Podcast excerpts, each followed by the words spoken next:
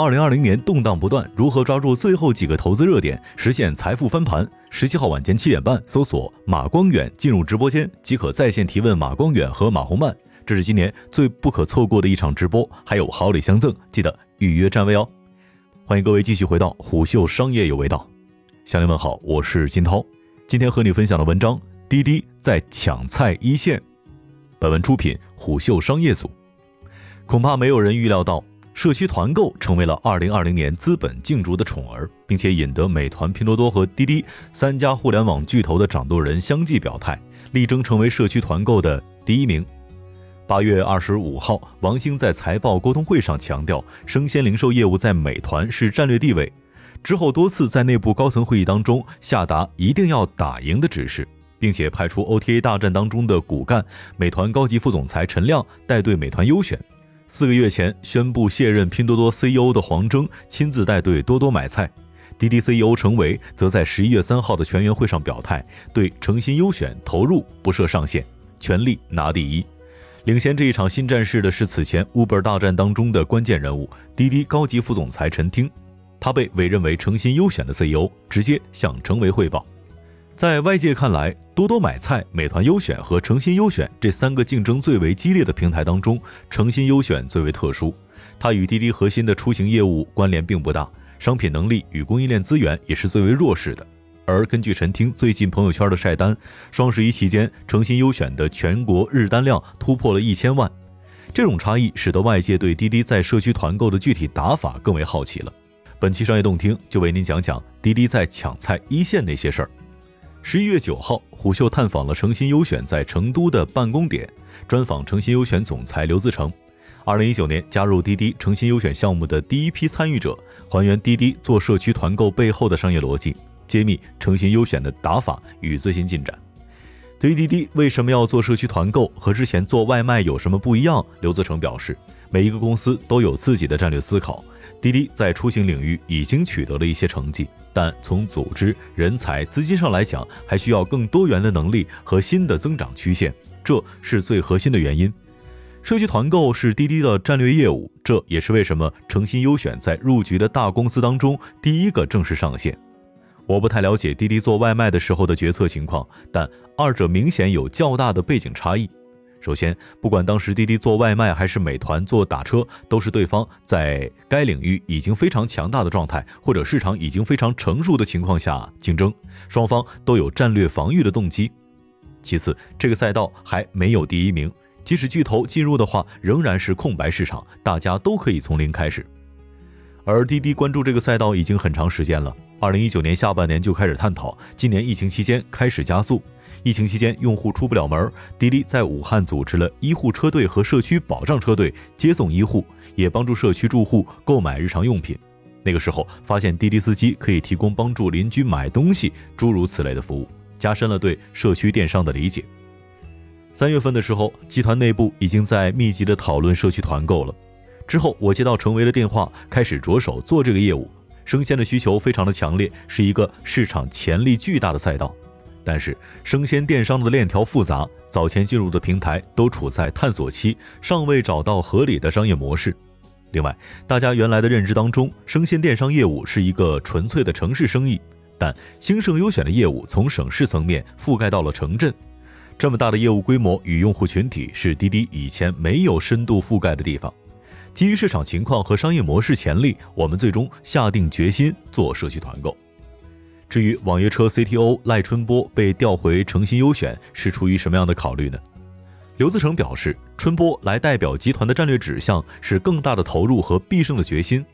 诚心优选现在的重点是建设基础设施，社区团购不像打车这类平台的业务，可以通过补贴拉动用户，解决双方的供给需求。它需要非常重的技术能力和线下管理的能力。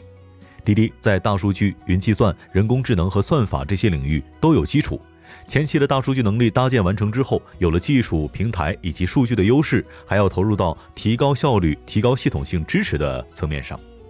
诚心优选是滴滴的战略投入项目，说是无上限投入，但还是抱着创业公司的心态去做。但确实，不论人还是资源，集团从方方面面都在全力给予。而第一站选择了成都，是基于其具备的市场优势。第一，四川是一个人口大省，成都常住人口有一千六百万，围绕成都平原有三千多万的家庭，周边还有卫星城市群。第二，我们做这个业务的时候还没有巨头进入，作为新人需要沉淀学习，找一个竞争相对没那么激烈的城市打磨商业模式，这是当时放在成都的关键因素。而滴滴积累的用户运营和渠道开拓经验是做社区团购的必备能力之一，加上滴滴本身的技术、数据能力，能为诚心优选的链条效率提供帮助，且滴滴善于线下拓展，具备这个业务现阶段最重要的能力。当然，滴滴没有电商背景，所以在这一块花费了很多的功夫。比如社区团购涉及的入仓和仓库分拣系统，诚心优选上线两个月之后切换成自主研发的系统。目前诚心优选进入的很快，但线下组织能力还需要提升。社区团购有两个属性，一个是线上平台属性，最终订单都是通过平台来完成。一个是线下管理属性，生鲜零售业务的线下很重，从供应链到仓储入库和分拣，最终到用户的手中，整个过程链条长，涉及的线下环节多，下线的管理属性非常重。很多人认为拼多多用户一定是多多买菜的用户，美团买菜的用户一定是美团优选的用户。其实吃穿住行与生活服务的用户群体相同。滴滴出行是服务类平台，加上两轮车月活用户超过四亿，这些都是诚心优选的潜在用户。社区团购业务肯定会在滴滴各个业务之间打通，只是目前尚处在初始阶段。很多人认为社区团购是区域性的生意，从平台层面看，社区团购确实在每个省都有差异化的需求。这也是为什么现在大家都以省为单位去建立运营管理中心了，但它仍然处于早期阶段。定义最终形态为时过早。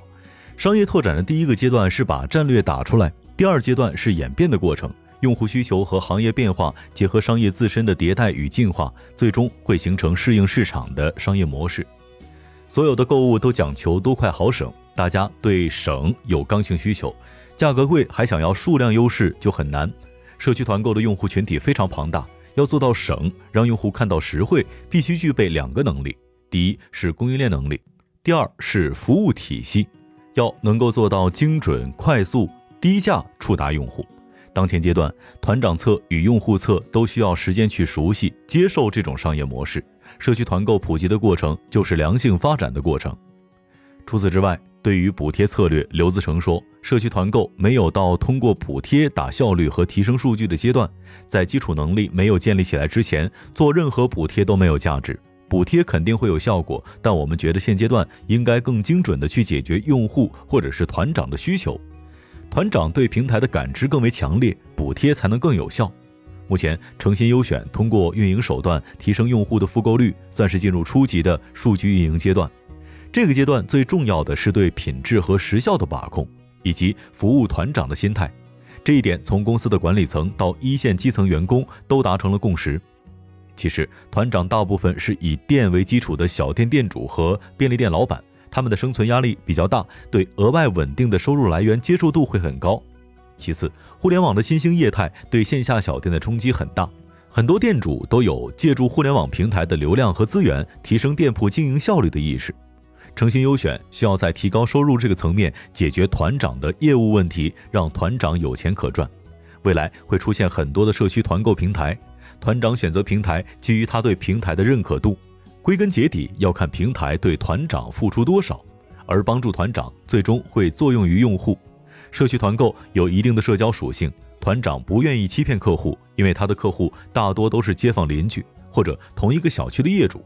社区团购的用户对平台的服务感知不直接，更多是团长获得。所以，留住用户最核心的是对团长准时稳定的交付。同时，用户侧保持商品的价格和质量的优势。虎嗅商业有味道，我是金涛，下期见。虎嗅商业有味道，有味道本节目由喜马拉雅、虎嗅网联合制作播出，欢迎下载虎嗅 APP，关注虎嗅公众号，查看音频文字版。